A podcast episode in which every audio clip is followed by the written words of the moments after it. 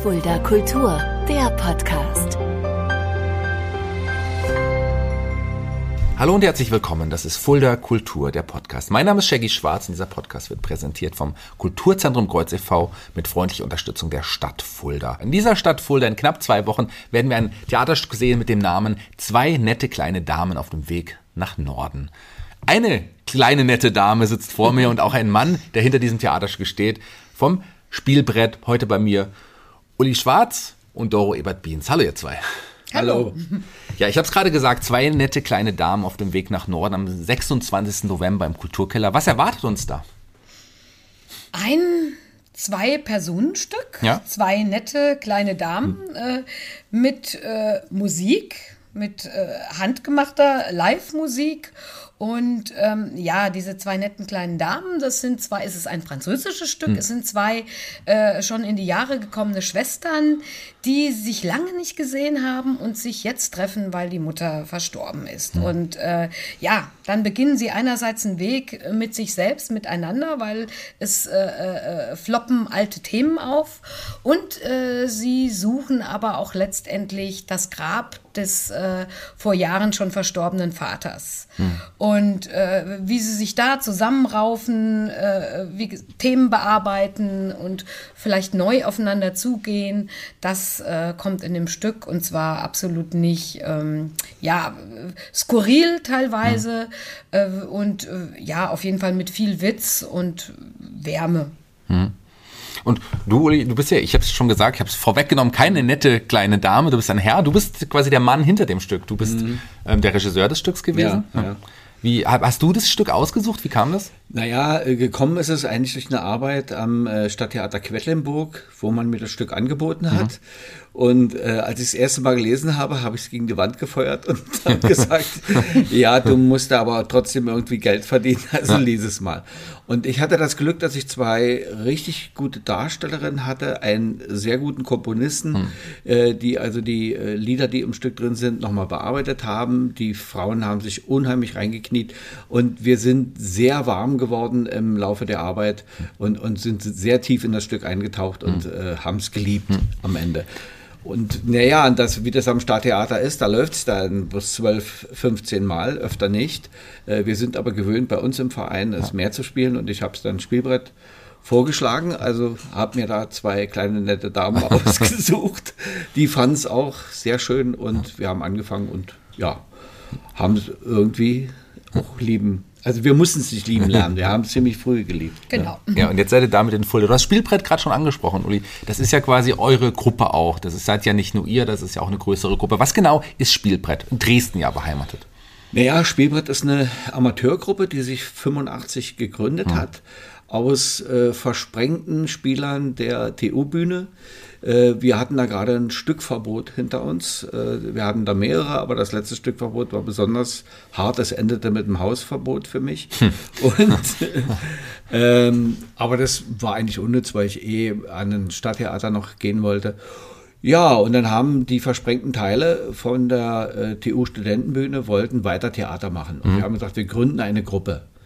Und die haben dann am Kulturhaus, an so einem Stadtteilkulturhaus, haben die äh, den Chef überzeugt, dass er unbedingt eine Theatergruppe braucht. Das hat er eingesehen.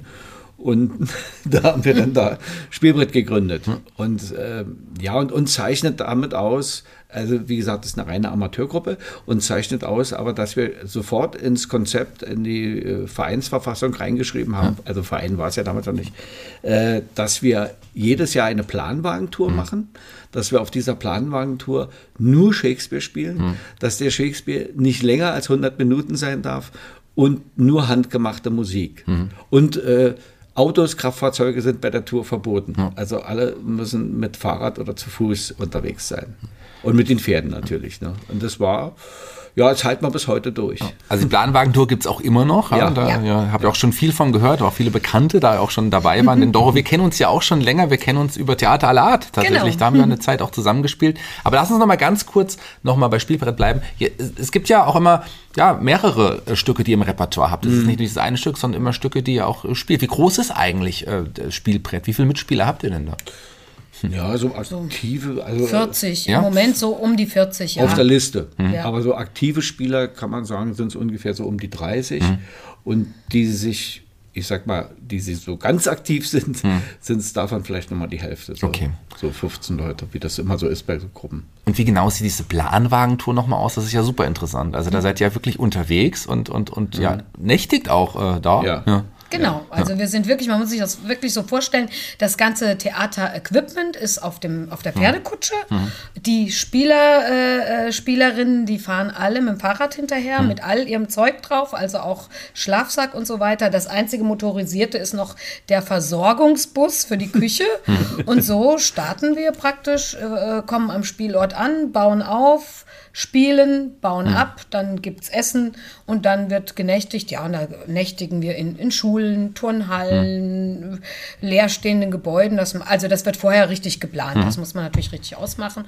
Und am nächsten Morgen geht es wieder los. Da gibt es Frühstück, dann wird geladen, dann wird losgefahren. Und das Ganze acht Tage lang. Acht verschiedene Orte. Ja, sollte jeder mal erlebt haben und Mhm. da gerne auch mal zuschauen bei, bei den Veranstaltungen, bei den Theaterstücken. Lohnt sich auf jeden Fall. Genauso lohnt es sich natürlich am 26. November in den Kulturkeller zu kommen. Aber doch, ich habe es gesagt, wir kennen uns schon länger. Ähm, du bist ja mittlerweile in Dresden hei- beheimatet, aber Ja. du kommst ja hier auch aus der Gegend. Also das ist sozusagen auch irgendwie deine Heimat immer noch.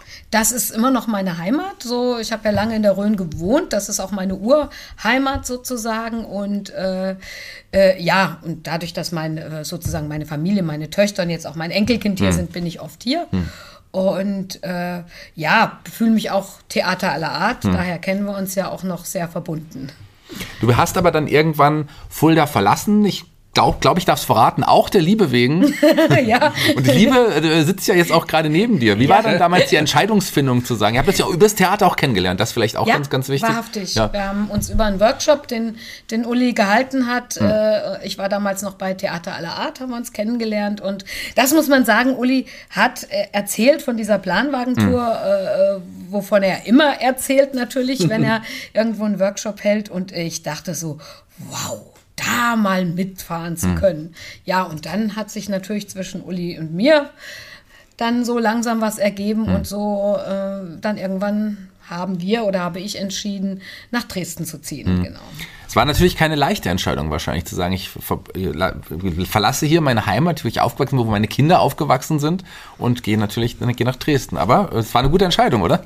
Es war eine gute Entscheidung, auf jeden Fall. Und äh, ich meine, man, man muss wirklich dazu sagen, es hat ja mitgespielt, ich bin jetzt nicht, zwar auch, aber nicht nur wegen eines Menschen Ja. in eine fremde Stadt gegangen, sondern auch äh, dieses Drumherum mit Spielbrett. Ich hatte ja vorher schon ganz viel mitgekriegt und bin da wirklich in eine große Gruppe gekommen, wo man ganz viel andocken kann, auch privat und wo einfach theatermäßig natürlich sehr viel passiert.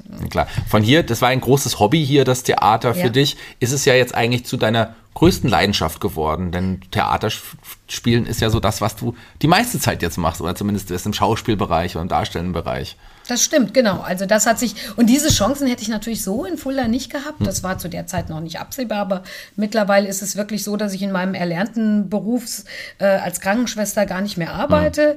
Seit einem halben Jahr. Ich mache jetzt wirklich äh, bezahlt die Organisation für die Truppe und bin sozusagen darüber hinaus auch noch äh, zu einer anderen Geschichte gekommen, äh, die sozusagen meinen erlernten Beruf und das Theater verbindet. Das ist eben äh, an der Uniklinik Dresden ähm, äh, das äh, Simulations- oder Schauspielpatientinnenprogramm, wo es praktisch in der studentischen Ausbildung läuft, wo die Studenten in Rollen spielen mit Feedback, sozusagen Gespräche und sowas äh, proben können. Dort bin ich als Honorarkraft und das ist noch so eine Geschichte, die wirklich noch so nebenbei jetzt abgefallen ist und die sehr viel Spaß macht und mir auch sehr viel, ja, die einem selber viel gibt auch. Das glaube ich gerne. Das glaube ich, kann ich auch äh, nachvollziehen, total. Uli, du bist ähm, auch, bist du in Dresden geboren sogar? Nee, oder nee, wo bist nee, du, wo bist du geboren? Ich bin äh, Exilpreuße. Okay. ich bin äh, in Potsdam geboren. Potsdam. Also in Babelsberg Ja. genau, weil zwischen Potsdam und Babelsberg gibt es einen feinen Unterschied. Ähm, und äh, ich bin Babelsberger und habe mein Abi in Potsdam gemacht Hm. und bin dann über ein paar Umwege, ähm, ich habe erst Lokomotivbau studiert und dann äh, habe ich gearbeitet, auch als Bühnenarbeiter, Ja. Schauspiel studiert Ja. und dann bin ich zum Theater gekommen. Aber war für dich sehr schnell klar, Schauspiel, die Bühne, das ist, das ist mein Ding? Ja. Naja, das war für mich schon schnell klar, Ja. aber für meine Eltern war es eine Katastrophe. Du lernst einen anständigen Beruf und das, du wirst Ingenieur wie dein Vater und dein Großvater und dann, äh, ja, habe ich gesagt, gut, ich habe ja nur mal gefragt Hm. und dann habe ich erstmal das Technikstudium in Dresden gemacht und da bin ich in Dresden hängen geblieben. Hm. Also war dann da in der Studentenbühne in Dresden und habe dann hinterher äh, auch gedacht, nee, jetzt, äh, wie gesagt, ein Jahr habe ich nochmal in dem technischen Beruf gearbeitet und dann äh, habe ich mich entschlossen, du machst jetzt noch ein Studium und äh, habe dann Bühnenarbeiter erstmal gemacht, habe mich in der Zeit beworben an Schulen und habe dann in Leipzig hat es dann geklappt. Wie war das so in der Zeit dann, Schauspiel zu, zu studieren, Schauspiel zu lernen? Also das Studium war toll. Also es war insofern, wir haben zwei Jahre Grundlagenunterricht. Das war äh, Wahnsinn, was ich, also da, das, was ich da an Handwerk gelernt habe, das äh, gebe ich ja jetzt weiter äh, bei Spielbrett oder in Workshops. Und ähm, dann waren noch mal zwei Jahre äh, Praxis, also am Theater. Da ging der Unterricht natürlich auch weiter.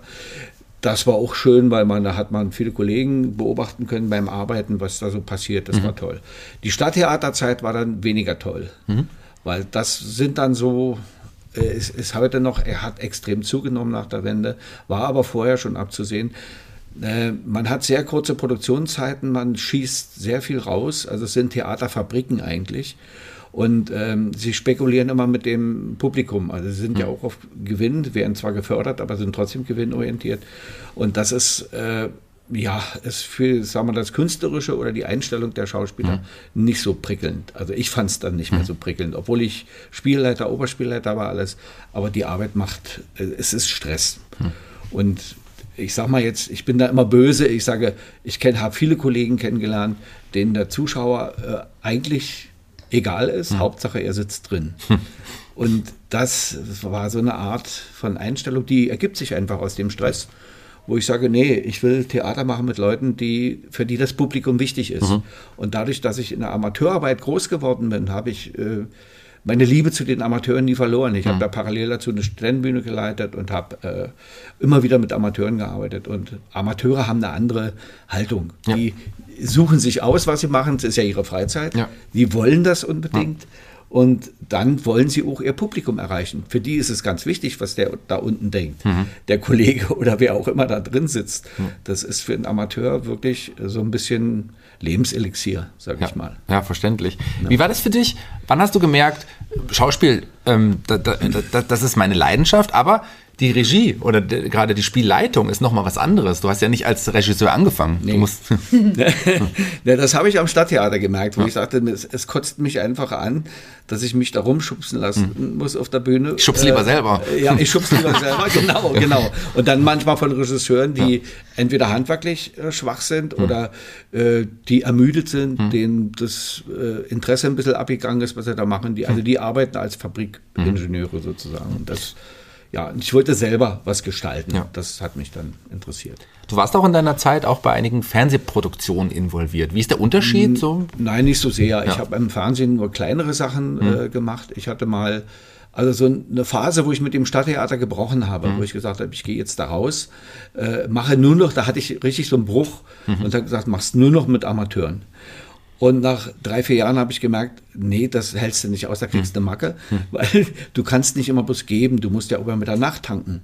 Du musst ja auch irgendwas machen und erleben, was du dann wieder weitergeben kannst, was dich wieder reicher macht. Und da ging ich dann in die freie Arbeit. Und da habe ich mit sehr schrägen Gruppen gearbeitet zum Teil, also als Schauspieler dann mitgearbeitet oder Co-Regisseur. Da war ich beim Stadttheater fassungslos, das hat mich sehr geprägt. Und es war vom Stil her, also von den Inhalten her, von den Inhalten auf jeden Fall das andere Extrem zu Spielbrett. Und das hat sich gegenseitig befruchtet. Ich habe dann immer von Spielbrett da was eingebracht und habe von Fassungslos bei uns was reingebracht. Und ja, das hat sich sehr gut ausgewirkt. Ja. Mit Spielbrett hast du ja auch schon einige Regiepreise quasi bekommen. Ja. Wie, wie, wie, wie fühlt man sich dann da, wenn man auch dann nicht nur vom Publikum, sondern auch von der Jury oder von, von Experten damit ausgezeichnet wird für seine gute Arbeit? Naja, das, äh, klar, das hebt dann immer schon, dann muss man sich immer wieder verkneifen, wo druckt man das? Ich habe einen Kollegen, der druckt das immer dann auf die Programmhefte, das haben wir uns, das haben wir uns verkniffen, weil das wird dann zu protzig. Äh, da kann ich nur sagen, am liebsten waren mir immer die äh, Festivals, wo wir aufgetreten sind, da kriegt man ja die Preise dann, mhm. ähm, die mit einem Publikumspreis gearbeitet mhm. haben. Und wenn wir den gekriegt haben, war der mir äh, also zehnmal mehr wert als der Jurypreis. Mhm. Weil dadurch, dass ich selber mal in Preisjurys mitgearbeitet habe, weiß ich, wie geschmäcklerisch das manchmal dazu geht. Hm. Und beim Publikum hast du so eine breite Spannweite. Äh, klar spielt der Geschmack da auch eine Rolle, oder, aber es ist schon anders. Mhm. Und wenn das Publikum uns geliebt hat und uns einen Preis gegeben hat, das war hm. immer klasse, das war prima. Wie genau sieht deine Rolle beim Landesverband Sachsen aus? Du bist da ja auch ähm, da, in der künstlerischen Leitung. Da war ich drin, nee, da bin ich raus. Seit, seit äh, anderthalb Jahren jetzt so bin ich da raus. Ähm, aber das hat, äh, war ein normaler Vorgang. Ja. Also ich war da lange mit drin. Wir ja. haben da äh, Festivals auch mit organisiert. Mhm.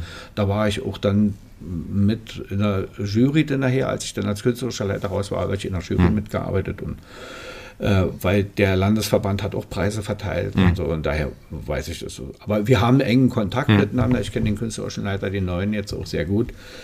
Und ja, ist ein schönes, ja, der Landesverband mickert wie alle Landesverbände im, ja. im Osten, die mickern so ein bisschen vor sich hin, weil diese Vereinsarbeit, wie sie im, ich sag mal, im westlichen Teil Deutschlands gepflegt wurde, die kannte der Osten so ja. nicht. Und äh, äh ich hatte mich da vorher auch, ich habe mich auch damit schwer getan, hm. diese ganzen Vereinsgesetze zu studieren, das war ja die Hölle. Hm. Und äh, die Vereine, die, äh, ja, es gibt zum Beispiel Mecklenburg-Vorpommern hat, glaube ich, zwei, drei Gruppen im mhm. Verband. Sachsen-Anhalt hatte jahrelang überhaupt keinen Verband. Da hat es, die hatten so eine Alternativlösung gefunden. Und in Sachsen sind wir jetzt so bei Mitte 30, 40 Gruppen. Mhm. Aber so richtige Vereinsarbeit, wie es zum Beispiel in Bayern ist oder Baden-Württemberg, ganz intensiv, ne, die, die über 100, 200 Gruppen da drin haben, da ist eine ganz andere Arbeit, da ist eine ganz andere Einstellung. Da arbeiten die, die Verbandsleitungen auch anders. Das ist, also da ist richtig, richtig mhm. Arbeit angesagt. Da haben die Workshops, Programme und, aber das ist im Osten, da mhm. meckert jeder so ein bisschen vor sich hin mhm. und das ist, ja, es gibt auch kein großes Interesse manchmal an den Gruppen äh, untereinander sich so groß auszutauschen. Man ist schon immer erfreut, wenn man ein, zwei befreundete Gruppen hat, ne? mhm. die, wo man hinfahren kann, die einen einladen, die man dann auch einlädt. Ja. Aber das ist schwierig. Dann lass uns nochmal zu Spielbrett zurückkommen. Ja. Ich habe ja auch gesagt, so fünf, sechs Stücke immer äh, zeitgleich im Repertoire.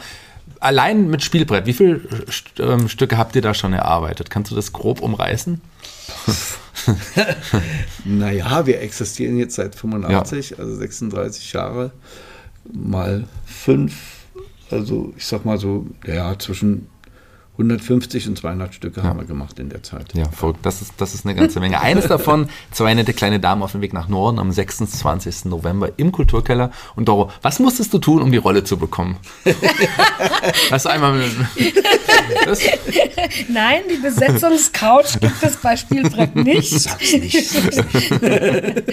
ähm, nein. Äh, ich weiß, weiß ich jetzt nicht mehr. Also, äh, äh ich, Uli kennt ja, weiß ja, Uli was für eine gute Spielerin du bist. Also das war wahrscheinlich der Hauptauer. Danke. Ja, nee, also das ist schon, nee, das ist schon so. Also das, es wird bei uns, es wird ein neues Stück äh, hm. sozusagen. Wir entscheiden ja auch oft. Oft legt Uli auch äh, zwei oder drei Stücke zur Wahl hm. hin und so. Und dann kommt es auch immer drauf an, was. Wir sind ja in, in Dresden im Theaterhaus Rudi hm. beheimatet. Das sollte man vielleicht noch mal erwähnen. Das ist wirklich das uns bekannte einzige wirklich hm. äh, von der Stadt geförderte Theater Haus für Amateurtheatergruppen. Das sind das ist äh, einzigartig. Fünf, äh, ja, das ist wirklich einzigartig. Wir haben da wirklich, wir haben da unseren Fundus, wir kriegen da äh, äh preiswert Probenräume, äh, äh und die Aufführungen sind auch preiswert allerdings, aber das ist eine andere Geschichte.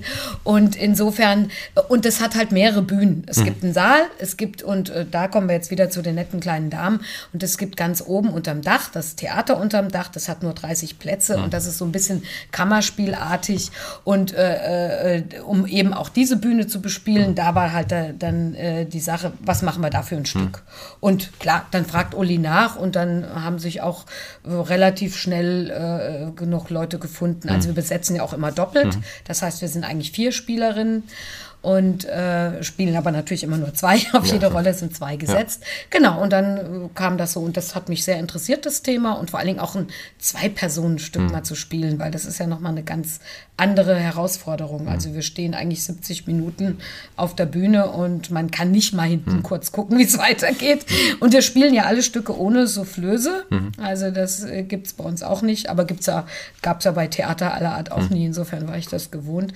Genau, und das war eine besondere Herausforderung und die ist es auch heute immer noch. Ich meine, die Damen haben auch, wie vieles andere, unter Corona ein bisschen gelitten, äh, konnten zwischenzeitlich nicht auftreten natürlich, weil es halt auch so ein, dann haben sich bei äh, Leuten, hat sich privat was geändert, wodurch die dann nicht mehr so oft verfügbar waren.